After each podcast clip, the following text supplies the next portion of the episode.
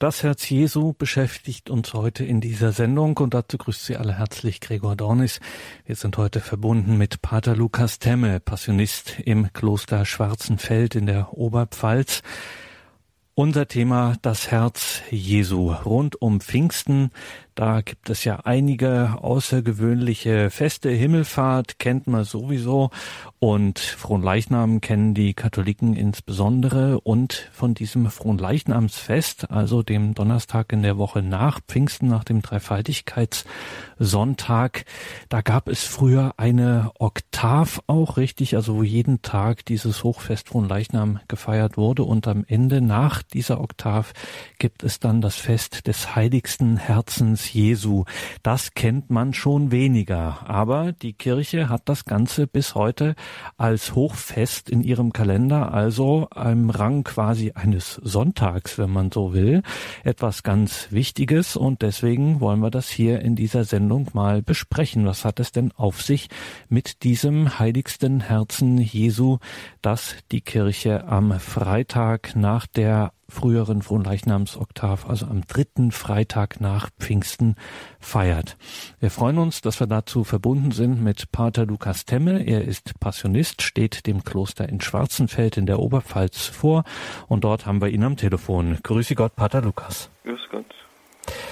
Pater Lukas, reden wir nicht lange vorher um den heißen Brei, sondern gehen wir direkt rein. Was müssen wir denn oder was dürfen wir denn so zu diesem Fest und vor allem eben zu der Verehrung des heiligsten Herzens Jesu wissen? Was hält die Tradition der Kirche da bereit?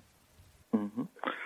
Ja, Sie haben das ja schon alles gerade gesagt, mit der Oktav nach von Leichnam und dem Tag danach. Das kann ich mir also schon mal sparen. Aber ich glaube, das Wichtige ist auch das, was Sie gesagt haben, dass dieses Hochfest des heiligsten Herzens Jesu gar nicht mehr so präsent ist wie die anderen Hochfeste, die sich nach Pfingsten noch anschließen, wie Dreifaltigkeitssonntag Leichnam, diese Dreiergruppe halt. Und da könnten wir uns die Frage stellen, Herz Jesu, Herz Jesu Verehrung und das heute? Ist die Herz Jesu Verehrung wirklich etwas Neues? Oder gibt es sie nicht schon viel, viel länger? Als es eine Spiritualität der Margarete Maria Alacock gibt. Wenn wir ehrlich sind, gibt es sie eigentlich schon seit Beginn der Kirche. Eigentlich schon seit den Evangelien, seitdem die Evangelien geschrieben wurden. Denken wir an den Spruch oder an den Vers des Evangeliums. Ein Soldat stieß in seine Seite und sogleich floss Blut und Wasser heraus. Oder an den Vers aus dem Alten Testament. Sie werden auf den blicken, den sie durchbohrt haben, der sich im Johannesevangelium wiederholt. Bereits die Kirchenväter blicken auf dieses geöffnete Herz am Kreuz.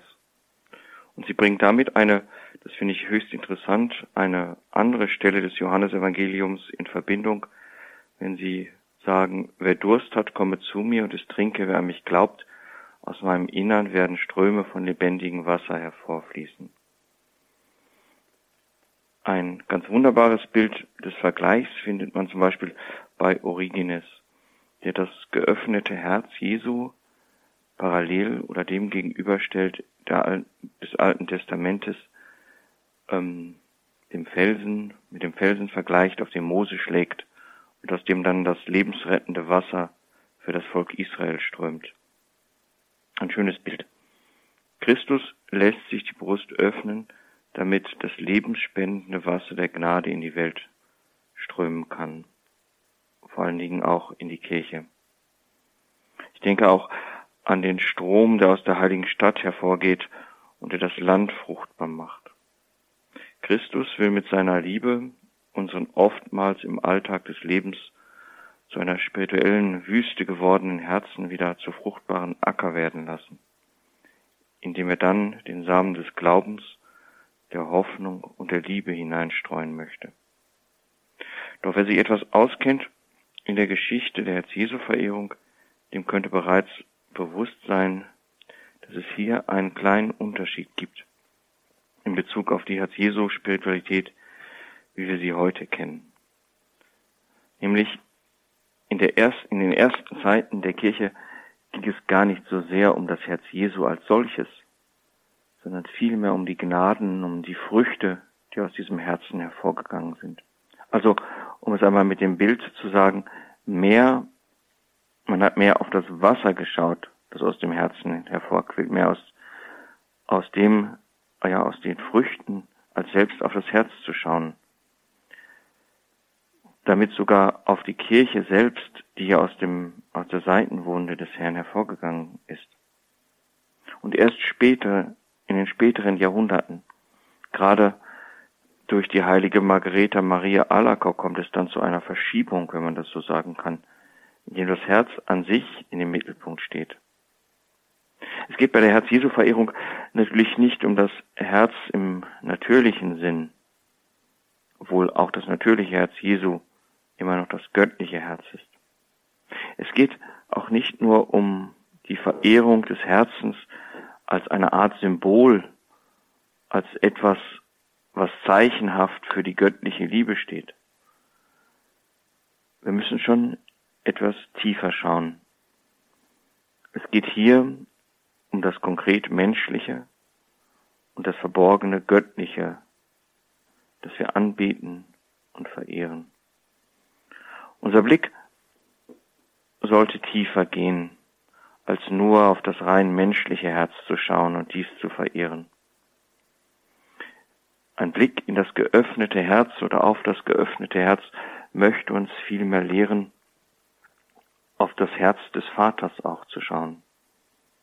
Der Vater, der seinen Sohn in diese Welt schickt, um einer von uns zu werden, um am Kreuz noch einmal sein sich das Herz öffnen zu lassen und nochmal ganz deutlich zu machen, ich gebe alles für euch. Ich gebe den Sohn, ich lasse dem Sohn das Herz öffnen und deshalb ist es auch ein recht schönes Bild, wenn wir sagen, aus diesem geöffneten Herzen entspringen die Sakramente der Kirche. Es ist also eigentlich wie so ein roter Faden, der sich vorzieht. Gott Vater, der den Sohn in die Welt schickt, der Sohn, der sich hingibt und durch die Hingabe und Öffnung seines Herzens der Kirche auch noch einmal diesen Brunnen der Sakramente öffnet und seine Liebe in dieser Welt präsent hält.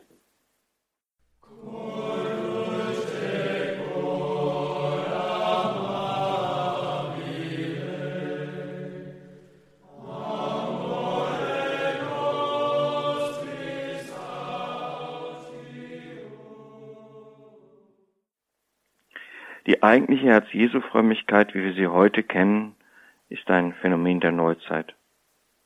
Sie ist zutiefst verbunden mit den Visionen der heiligen Margareta Maria Alacock in Parademonial, die im Jahre 1673 ihren Anfang nehmen. Die Kirche kennt den allgemeinen Herz-Jesu-Kult, wenn wir den mal so nennen wollen, in diesem großen Stil, also etwa seit 400 Jahren. Und noch jünger ist auch die theologische Beschäftigung mit der Herz-Jesu-Verehrung. Wenn man einmal nachschaut, wann die ersten lehramtlichen Äußerungen über das Herz Jesu kommen, die großen, da gehe ich nachher noch genauer drauf ein, dann wird man bis ins 19., 18., 19. Jahrhundert schauen müssen. Aber das sagt nicht, dass es diese Herz-Jesu-Verehrung in unserem heutigen Stil nicht schon gegeben hat.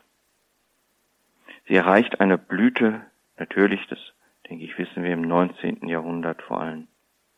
Was wir also heute unter Herz-Jesu-Verehrung verstehen, ist insgesamt ein junges Phänomen. Die Blüte reicht etwa von der Mitte des 19. Jahrhunderts bis in die Mitte des 20. Jahrhunderts. Und davon zeugen, wenn man in die Kirche hineinschaut, eine ganze Menge von Ordensgemeinschaften, von Bruderschaften, von Kirchen, die Ende des 19. Jahrhunderts unter dem Titel des heiligsten Herzens Jesu errichtet werden. Von dieser doch sehr volksnahen und im Volk beliebten Spiritualität zeugen viele Herz-Jesu-Figuren, Herz-Jesu-Bilder, Herz-Jesu-Altäre. Wenn Sie in eine Kirche gehen, die in dieser Zeit gebaut worden ist, da entdecken Sie immer ein Herz-Jesu-Bild oder ein Herz-Jesu, eine Herz-Jesu-Statue. Allerdings müssen wir auch sagen, dass vor der Margarete Maria Alacock es bereits eine ausdrückliche Verehrung des Herzens Jesu gab. Gerade in den, im 15. und 16. Jahrhundert. Franz von Sales ist da, glaube ich, einer der großen Gestalten. Er prägt eine sehr kluge und vor allen Dingen eine sehr innige Herz-Jesu-Frömmigkeit.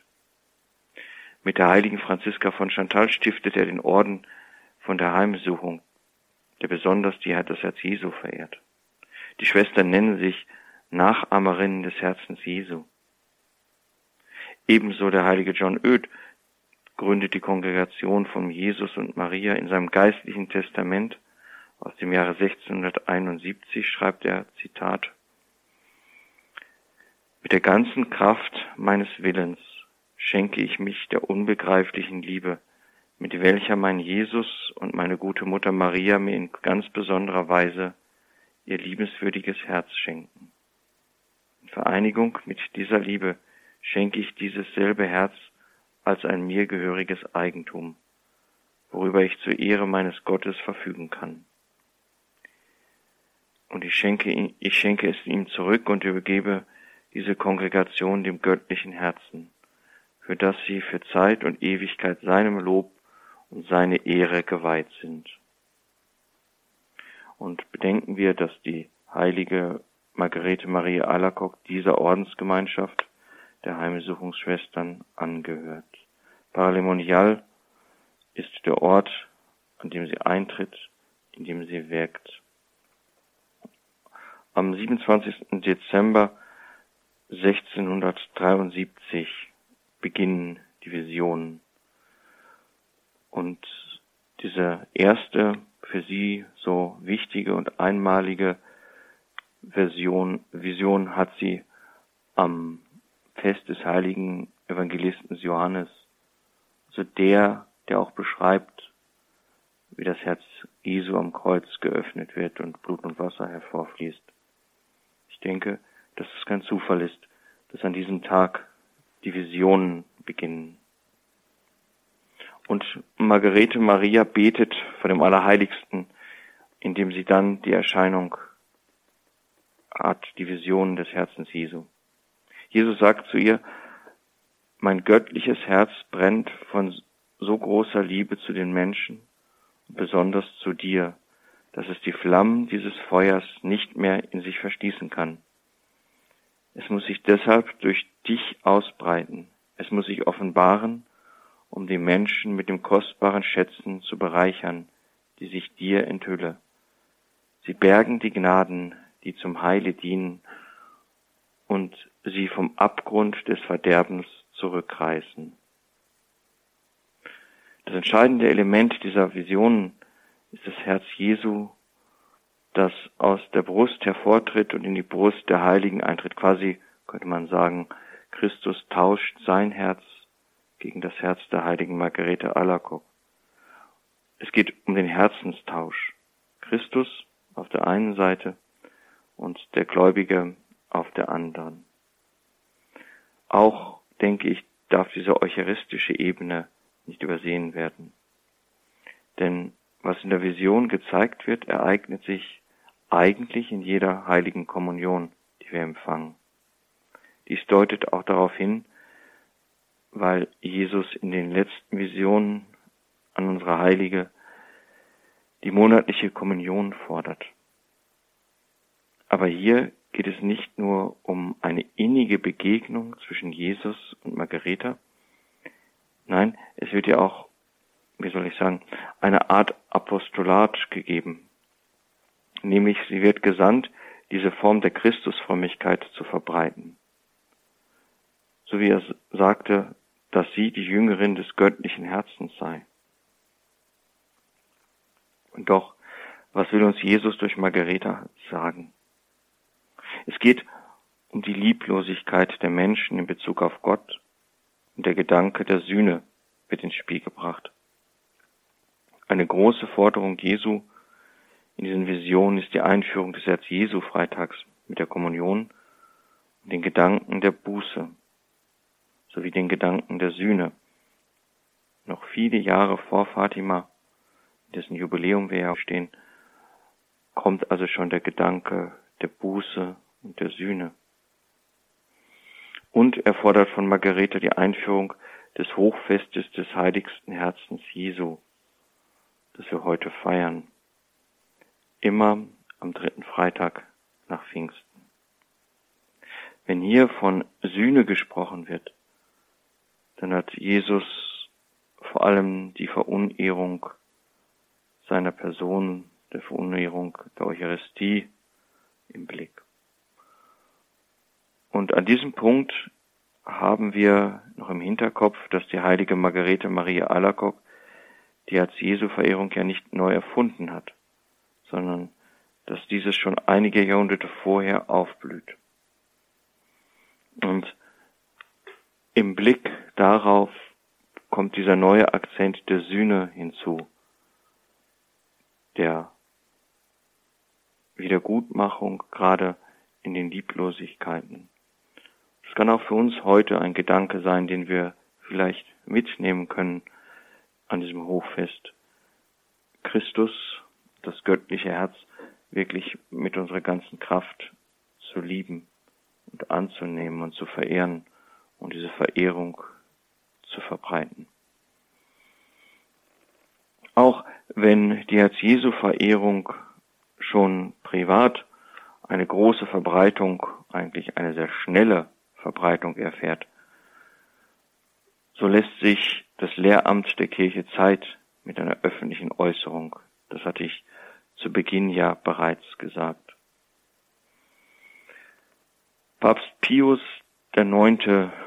ist es dann, der dieses Gedächtnis des Herzens Jesu im Jahre 1856 auf die ganze Kirche ausdehnt und es in den Rang eines Festes erhebt.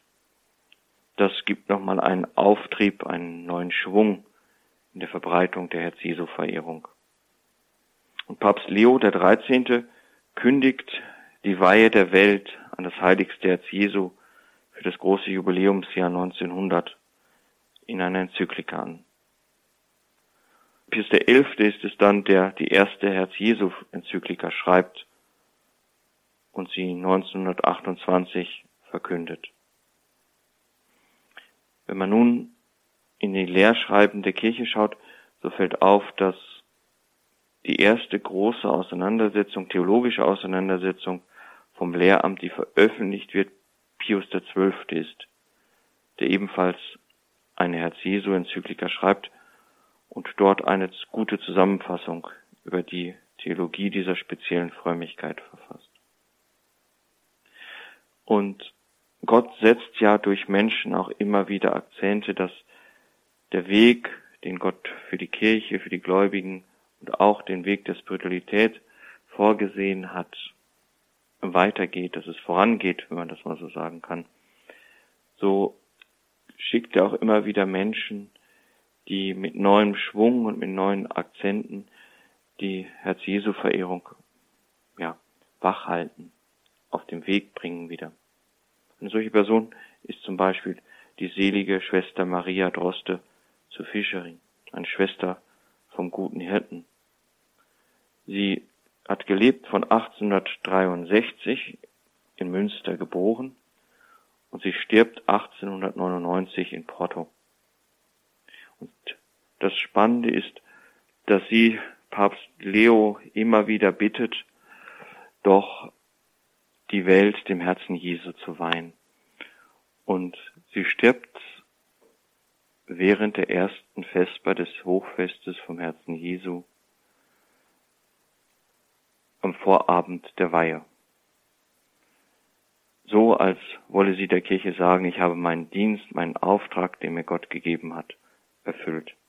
Während ihre Mitschwestern die Vesper singen, stirbt sie in ihrer Klosterzelle.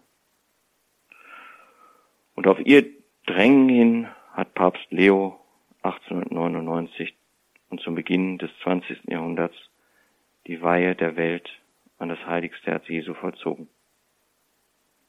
Einen großen Aufschwung erlebte auch da nochmal die Herz Jesu Verehrung.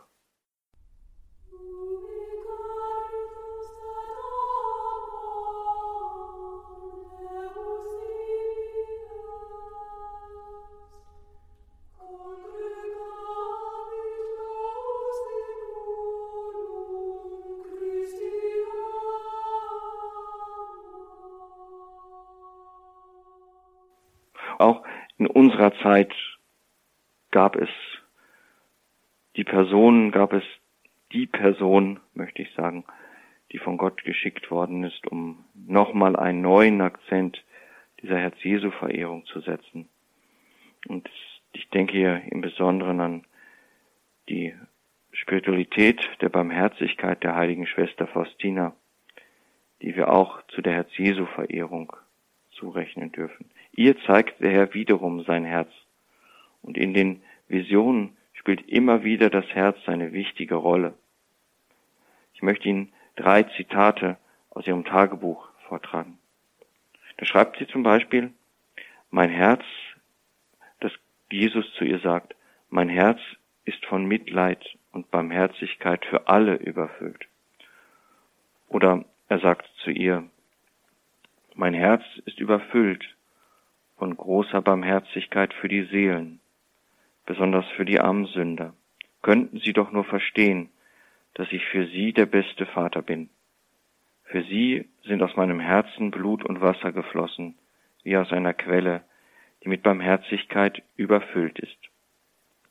Oder noch ein drittes Zitat. Aus all meinen Wunden fließt wie in Strömen Barmherzigkeit für die Seelen.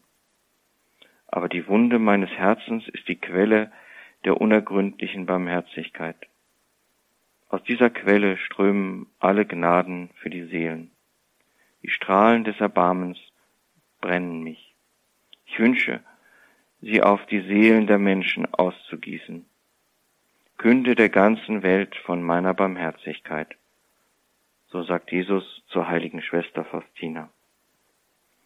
Ich weiß nicht, liebe Hörerinnen und Hörer, ob es Ihnen aufgefallen ist, wie ähnlich eigentlich die Botschaften oder die Aufträge Jesu an die Schwester Faustina und auch an die Schwester Margarete Maria Alacock sind. Zum Beispiel das offenstehende Herz, welches sich aus Liebe zu den Seelen ganz verschenken will. Die Liebe, die aus diesem Herzen hervorgeht. Beide Schwestern werden zu Verkünderinnen ihrer Botschaft bestellt von Jesus.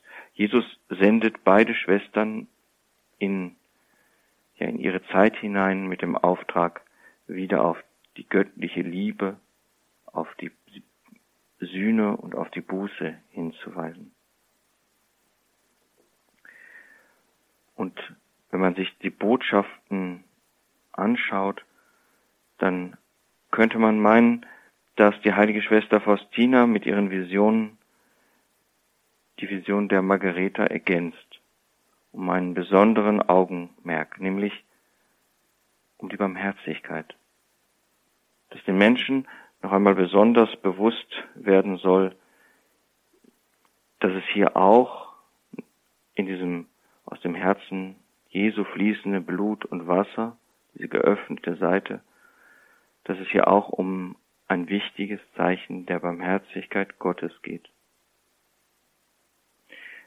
Schauen wir auf das eben Gehörte einmal ganz kurz zurück. Es scheint wie ein ganz roter Faden bis zu unseren Zeiten. Wir haben im Evangelium begonnen, wo Johannes schreibt, dass der Soldat dem Herrn das Herz geöffnet hat.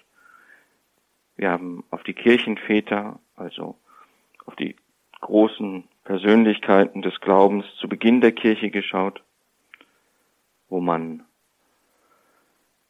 die Sakramente, wo man ja die Werke dieses dieser gekreuzigten Liebe in den Mittelpunkt gestellt hat. Wir haben auf Margarete Maria Alacock und die selige Droste zu Fischering geschaut, die die Verehrung und die Weihe des Herzens Jesu und die Einsetzung des Herz Jesu Freitages und des Herz Jesu Festes gefordert haben. Und im letzten Schritt haben wir auf Schwester Faustina geschaut, die zu dieser, ja, zu der Liebesmystik, möchte ich sagen, zu der Herz Jesu Mystik noch den Akzent der Barmherzigkeit bringt. Gottes Weg mit den Glaubenden ist bereitet. Und Gott bereitet immer wieder neu diesen Weg. Immer wieder neu schließt er den Menschen von heute auch Türen auf ihn zu gehen. Und ich finde es ein recht schöner Satz, wenn man sagt, unser Herz kann an seinem Herzen gesunden, in der Vereinigung mit ihm. Durch die Sakramente, durch die Werke der Liebe, auch besonders durch die Weihe an das Herz Jesu, die Jesus durch Margarete Maria Alacock und die selige Maria Droste zu Fischering gefordert hat. Aber die Weihe allein genügt natürlich noch nicht, sondern wenn wir diese Weihe vollziehen, dann müssen wir die auch mit Leben erfüllen. Wir sollten diese, diesen Akt der Weihe, die wir, oder die viele ja an jedem Herz Jesu Freitag immer wieder auch in den Kirchen erneuern, wir sollten sie dann auch schon ernst nehmen. Denken wir daran, das Herz des Erlösers, so heißt es in der Präfation des Hochfestes, das Herz des Erlösers steht offen für alle, damit wir daraus schöpfen. Schöpfen wir reichlich. Die ganze Geschichte der Herz-Jesu-Verehrung zielt darauf hin, die Herzen zu vereinigen, Gott und Mensch zusammenzuführen in der Liebe des göttlichen Herzens. Und das Wunderbare ist, jeder darf kommen. Jeder ist eingeladen, zu diesem Herzen zu kommen und zu schöpfen. Selbst die, die nicht kommen wollen oder nicht kommen können aus irgendwelchen Gründen, selbst die dürfen wir mit hinbringen und in den Quell der Gnade tauchen, die aus dem göttlichen Herzen hervorgeht. Die Quelle des göttlichen Herzens versiegt nicht. Ganz im Gegenteil. Je mehr wir schöpfen, umso reichlicher sprudelt sie. Manchmal kommt es mir so vor, als wenn wir diese sprudelnde Quelle vergessen haben. Jeden, jeder ersten Freitag im Monat sind wir eingeladen, den Herz-Jesu-Freitag mitzufeiern. In vielen Kirchen in unserem Land werden Anbetung und die Herz-Jesu-Weihe gehalten nutzen wir dieses Angebot und bringen wir die Leute hin, die sich schwer tun, vielleicht auch gerade im durchbohrten Herzen die Liebe zu finden. Aber Gott ermuntert uns gerade da immer wieder neu, die Menschen hinzubringen, in dieses göttliche Herz zu tauchen, in diese Quelle hineinzutauchen. Hier in dieser göttlichen Quelle dürfen wir gesunden. Christus ist es, der aus dem Bösen durchaus auch Gutes werden lassen kann. Wenn es uns gelingt, und das ist unser Job, das Vertrauen aufzubringen und loszulassen, uns mit unseren Wunden der Schuld vom Herrn anschauen zu lassen. Wie schwer fällt uns das immer wieder, mit unserer Schuld vor Gott zu stehen. Wie perfekt wollen wir eigentlich sein, wie rein, wie gut. Und wenn wir ehrlich sind, wie viel Schuld und wie viel Sünde klebt an uns. Aber gerade da lädt uns Christus ein, zu kommen, zu seinem Herzen zu kommen und uns in diese Quelle des Heils tauchen zu lassen, bildlich gesprochen, Heil schenken zu lassen. Wir dürfen mit unserer Schuld zu diesem göttlichen Herzen kommen und die Heilung zu erfahren, die Bekehrung zu erbitten und uns und umzukehren hin zum Quell der Liebe. Gott hat in der Offenbarung über sein Herz und über die Verbreitung seiner gekreuzigten Liebe den ersten Schritt getan, indem er uns sein Herz öffnet. Nun liegt es an uns, auf ihn zuzugehen. Ich denke, unser erster Schritt sollte es sein, die Haltung einzunehmen, dass wir letztendlich auch hier wie so oft, wie eigentlich bei den ganzen Sakramenten der Kirche, Empfangende sind. Aber wenn ich mich in die Position des Empfangenden versetze, dann muss ich doch auch anerkennen, dass ich ein sündiger Mensch bin, dass ich eigene Schuld habe, dass ich nicht die Schuld der anderen mitbringen kann, wie wir das so gerne doch tun und sagen, ja, aber der und der und der, sondern dass wir mit all dem, was Schuld an uns ist, zu ihm kommen dürfen. Und die Versöhnung, das ist ja auch eine Voraussetzung der Herz-Jesu-Freitage, Beichte und Kommunion, die Versöhnung im Beichtstuhl zu empfangen und dann zum Tisch des Herrn zu treten und Jesus selbst in unser Herz aufzunehmen. Wir sollen unser Herz öffnen, damit er ähnlich wie bei der Margarete Maria Alacock auch in unser Herz einziehen kann. Wir alle sind Sünder. Es erfordert Glauben und Vertrauen. Aber haben wir nicht oftmals auch Angst, uns Gott ganz anzuvertrauen, uns von Gott ganz führen zu lassen? Sollten wir nicht in einem weiteren Schritt aus dieser Liebe heraus, die wir erkennen, ich meine, wenn wir auf das durchbohrte Herz schauen, soll uns bewusst werden, das sind wir Gott wert. Das tut Gott für uns, denn er hätte es ja nicht gebraucht. Wenn wir diese Liebe Gottes, die dahinter steckt, hinter der Kreuzigung Christi, hinter dem Leiden Christi und hinter der Öffnung dieses göttlichen Herzens, wenn wir diese Liebe einmal erkannt haben, dann fordert das von uns eine Antwort. Eine Antwort, die deutlich macht, dass wir unser Leben ihm geben wollen. Dass wir uns ja von Gott, vom Jesus Christus, vom Evangelium führen lassen wollen zu diesen sprudelnden Quellen des Heils. Und es sollte um mehr gehen als um eine Verehrungsform, mehr, die wir praktizieren sollten. Es sollte darum gehen, dass wir danach streben, diesem göttlichen Herzen in der Liebe gleichförmig zu werden. Das werden wir nie erreichen, aber wir sollten es versuchen, möglichst nah ranzukommen. Wir sollten uns die Tugenden Jesus, Jesu Christi vor Augen führen. Danach streben, im Tugendleben zu wachsen. Gleichförmig zu werden mit dem Leben Jesu. Geht das? Oder ist das nicht etwas zu viel für uns?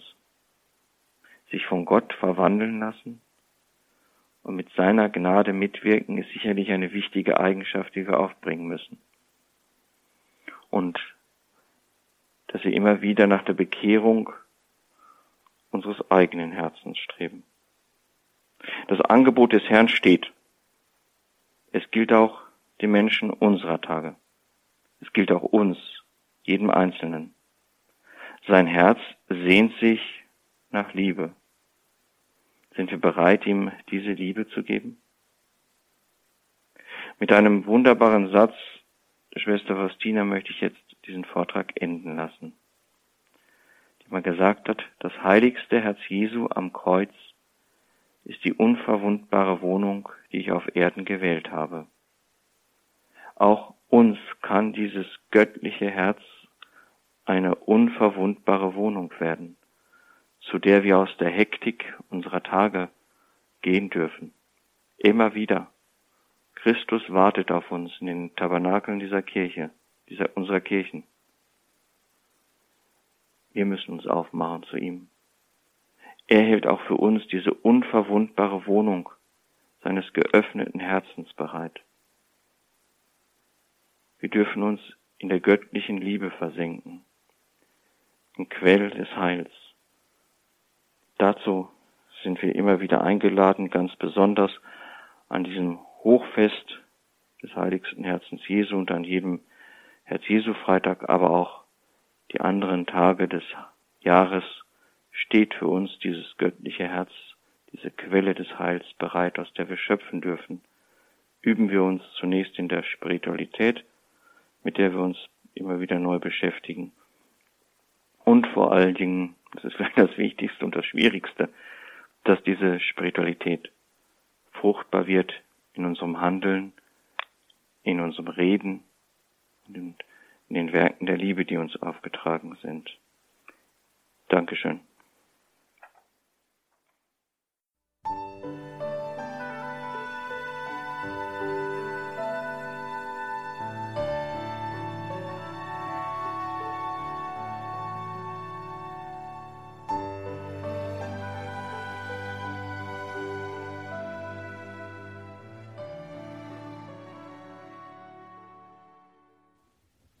Das Herz Jesu, das Thema heute hier in dieser Sendung mit Pater Lukas Temme aus dem Passionistenkloster Schwarzenfeld in der Oberpfalz.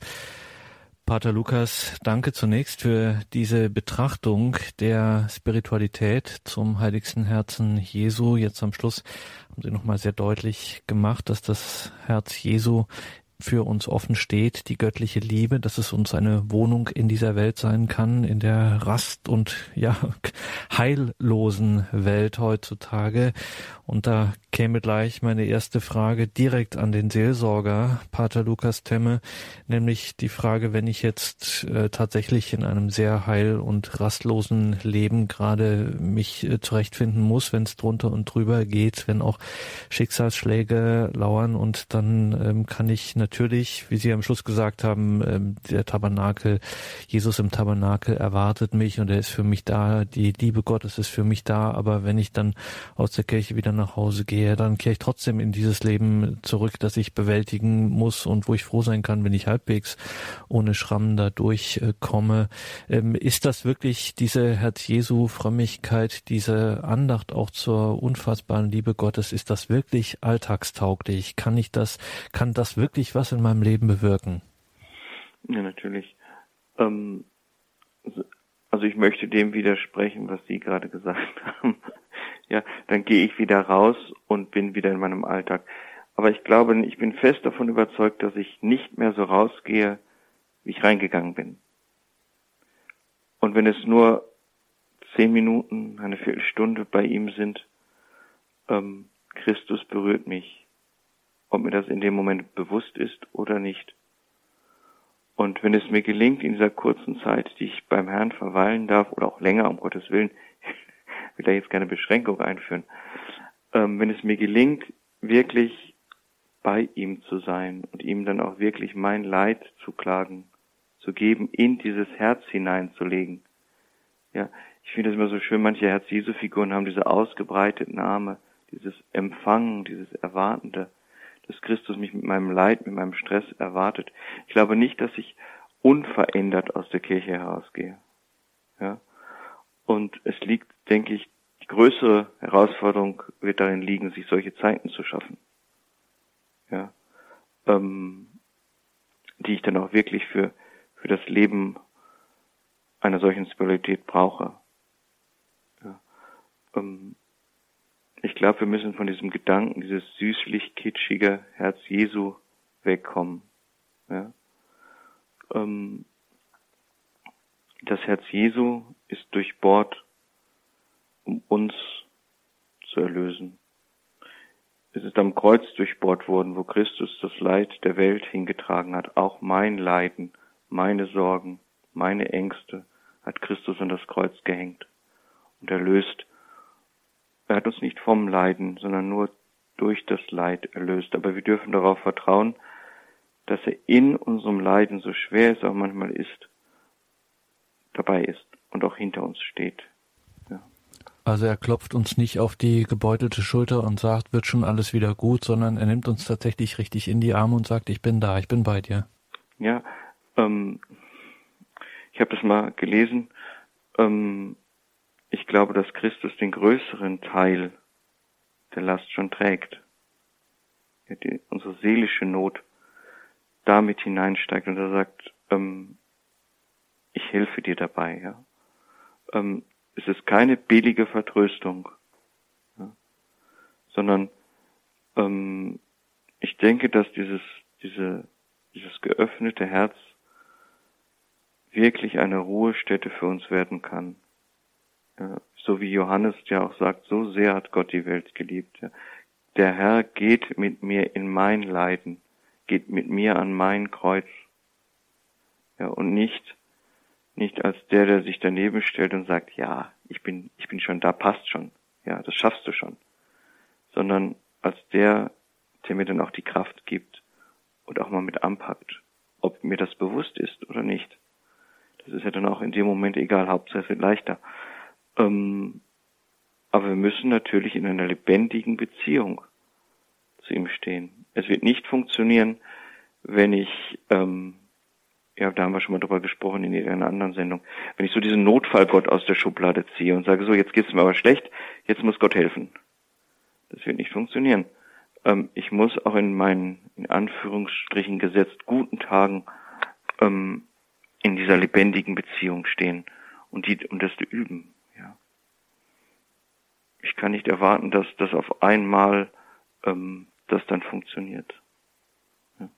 Das Herz Jesu, Thema in dieser Sendung. Mein Name ist Gregor Dornis. Ich bin im Gespräch mit Pater Lukas Temme, Passionist aus Schwarzenfeld.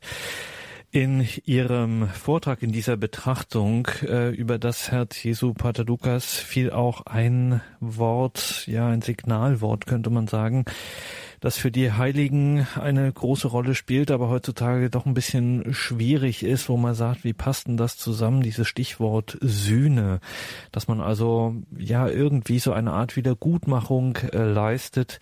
Im Gebet vorzugsweise wird das gemacht von den Heiligen auch immer wieder empfohlen, aber vielen scheint das äh, doch ein bisschen im Widerspruch zu stehen mit dieser Barmherzigkeit, ja, also die mir kostenlos, gratis, äh, ohne Bedingung einfach entgegenkommt. Das Einzige, was sie von mir verlangt, ist, dass ich sie ähm, annehme, dass ich sie will, dass ich bereue, dass ich umkehre. Und dann gibt's aber trotzdem noch dieses Motiv der Sühne, dass man da offensichtlich nochmal äh, etwas selber aktiv doch noch macht. Erklären Sie uns das. Gibt's da einen Widerspruch zwischen Sühne und Barmherzigkeit? Nein, ich glaube nicht. Ich glaube, dass, dass, es, dass es die Sühne gerade da gibt, wo ich, wo ich die liebende Barmherzigkeit erkannt habe. Wo ich erkannt habe, wie sehr Gott mich liebt. Und in dieser Liebe, ich möchte mal einfach mal so ein Bild gebrauchen, ist eigentlich dann auch wie ein Spiegelbild, wenn ich diese göttliche Liebe wirklich in ihrer Tiefe erkenne, in diesem Spiegelbild dann auch auf einmal sehe, was die Sünde antut, was die Sünde anrichtet. Und das in mir dann natürlich auch ähm, eine Art liebende Hingabe im Alltag fordert, die das wieder gut macht, ja. Die sagt, ähm, ich möchte, ich möchte dieses Schäbige der Schuld helfen zu tilgen oder zu, zu sühnen, wie wir sagen. Und dass es halt auch gerade in einer Haltung der liebenden Hingabe ist, in unserem Alltag die Pflichten zu erfüllen. Ja, wir denken bei Sühne immer an die großen Werke, ähm, die, die großen Leiden, die man aushalten soll. Ne? Ich glaube, das ist es gar nicht. Ich glaube, dass es diese liebende Hingabe im Alltag sein muss. Ja, wir haben so viele Situationen, unter denen wir leiden. Diese angenommen aus einer Liebe, liebenden Haltung Gott gegenüber und ihm als, als Sühne gegeben, denke ich, ist ein unendlich großer Schatz. Ja, und kann damit auch, auch wieder ähm, eine innere Freiheit, eine, eine liebende Haltung anderen schenken, die vielleicht in ihrer Schuld so versunken sind, dass sie diese Barmherzigkeit, die Gott reicht, nicht erkennen können.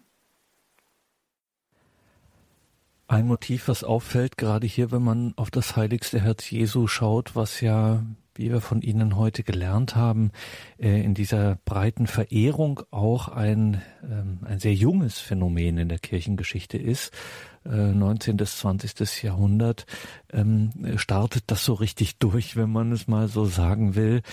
Pater Lukas, in diesen Zeiten, in denen es auch für die Kirche so heftig wurde, wo man eigentlich annehmen müsste, dass es jetzt heißt, okay Leute, jetzt mal an die Gewehre und äh, leert die Waffenkammern und kämpft jetzt mal an Barrikaden und so weiter und so fort, da fällt auf, da spielt diese Form des Gebetes, der Betrachtung, der Vereinigung auch mit Gott, dieses Hineinversenkens in seine Liebe eine immer größere Rolle.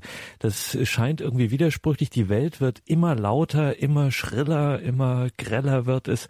Und in der Frömmigkeitsgeschichte äh, wird diese starke Innerlichkeit, das immer intensivere Gebet, haben wir ja auch in den Erscheinungsbotschaften der Gottesmutter immer dieses gebetet, betet, kehrt um, sühnt und so weiter. Wie kommt das, dass es ausgerechnet diese äh, Bewegung, diese Antwort sozusagen der Kirche gibt? Nee, ich meine, es ist keine Antwort der Kirche, sondern es ist eine Antwort des Himmels. Ähm, schauen Sie doch einfach nur mal die, ich meine, die, die Entstehung der neuen Gemeinschaften jetzt und so. Das, das gibt ja alles immer wieder eine Antwort auf einen Mangel. Ja, Gott antwortet durch das Wirken des Heiligen Geistes damit ja auf etwas, was, was der Gesellschaft und was der Kirche fehlt.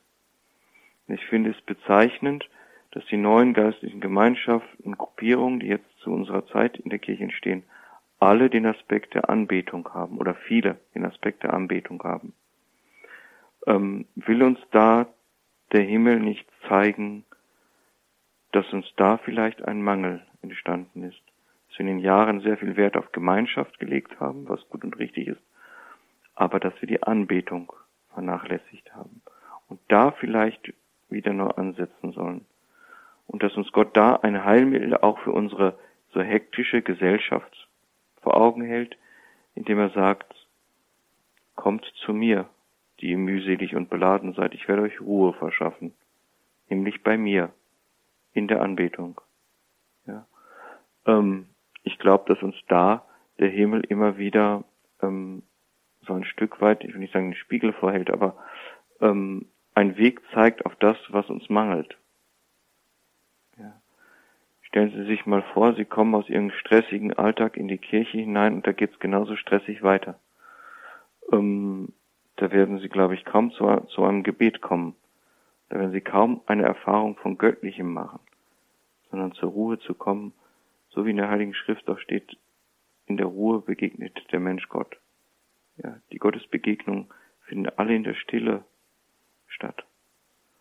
Und da möchte uns der Herr, glaube ich, hinführen, dass wir wieder frei werden für eine Begegnung mit ihm. Und da dann auch die Kraft finden, unseren Alltag zu meistern. In der heutigen Sendung ging es uns bei Radio Horeb und Radio Maria um das Herz Jesu. Wir waren verbunden mit Pater Lukas Temme, Passionist aus Schwarzenfeld. Das ist ein sehr schönes Kloster in der Oberpfalz. Passionisten.de ist die Homepage der Passionisten, passionisten.de. Schauen Sie dahin, viele Beiträge, viele Infos. Äh, dies lohnt sich auf jeden Fall, dieser Ausflug auf die Homepage passionisten.de. Danke, Pater Lukas. Wir lassen Sie nicht gehen. Jetzt haben wir so viel über das Gebet und über das geöffnete Herz Jesu, aus dem die Sakramente der Kirche entspringen, das Zeichen der Barmherzigkeit gehört. Wir können Sie natürlich nicht gehen lassen, ohne Sie nicht zuvor um den Segen gebeten zu haben. Ja, aber natürlich. Der Herr sei mit euch. Und mit deinem Geiste. Auf die Fürsprache der heiligen Margarete Maria Alacock, der heiligen Schwester Faustina, der seligen Maria Droste zu Fischering, segne und führe euch der Herr zu den Quellen seines geöffneten Herzens, und er bewahre euch vor allem Bösen, allem Übel, und führe euch zum ewigen Heil. So segne euch der allmächtige und gütige Gott, der Vater und der Sohn und der Heilige Geist. Amen. Amen.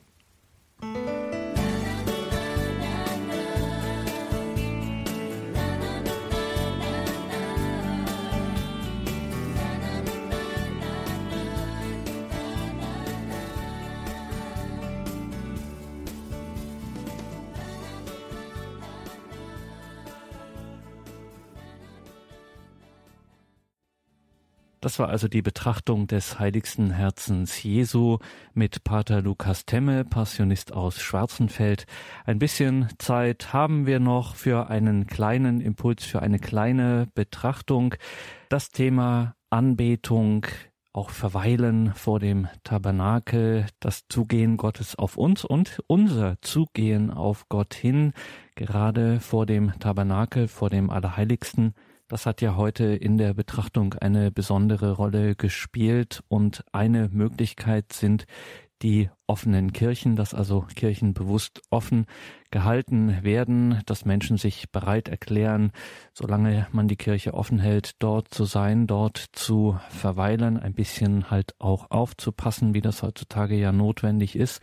Sowas gibt es auch in Brandenburg an der Havel. Die dortige katholische Gemeinde hält am Samstag und Sonntagnachmittag in der Regel für zwei Stunden die Kirche offen für Menschen, die dort beten möchten, die einfach nur dort verweilen möchten. Und einer, der dort regelmäßig zugegen ist, Horeb-Hörer können sich denken, wer das ist natürlich Diakon Werner Kiesig. Er schließt dann die Kirche auf, ist dort während dieser Zeit, schließt die Kirche wieder zu. Kann man sich denken, bei Diakon Werner Kiesig aus Brandenburg an der Havel, da kommt das eine oder andere meditative Gedicht heraus und eines, das heute auch in unsere Betrachtungen gut passt, hören wir zum Ausklang dieser Sendung. Mein Name ist Gregor Dornes. Ihnen allen einen gesegneten Abend und eine behütete Nacht und jetzt ein paar Gedanken von Diakon Werner Kiesig.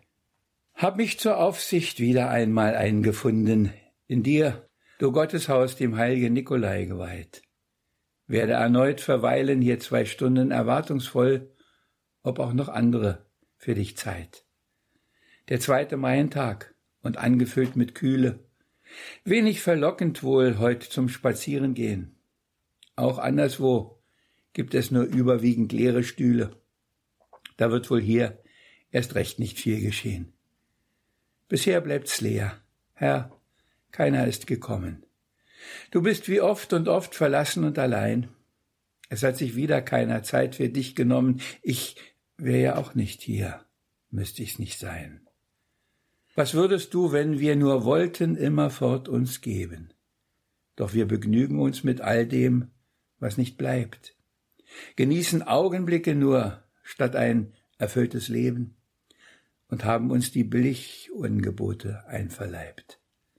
Wir sehen sie nicht, die von dir angebotene Segensfülle und lassen blenden uns von all dem falschen Schein, vertrauen mehr der aufreizenden Hülle und lassen dich mit deinem Angebot nicht ein. Herr, bitte, lass mich nicht urteilen darüber und auch nicht verzagen. Lass mich sie alle betend heut in diese Kirche stellen. Weil du uns liebst, wirst du uns dennoch tragen und fließen lassen für uns deines Heiles Quellen.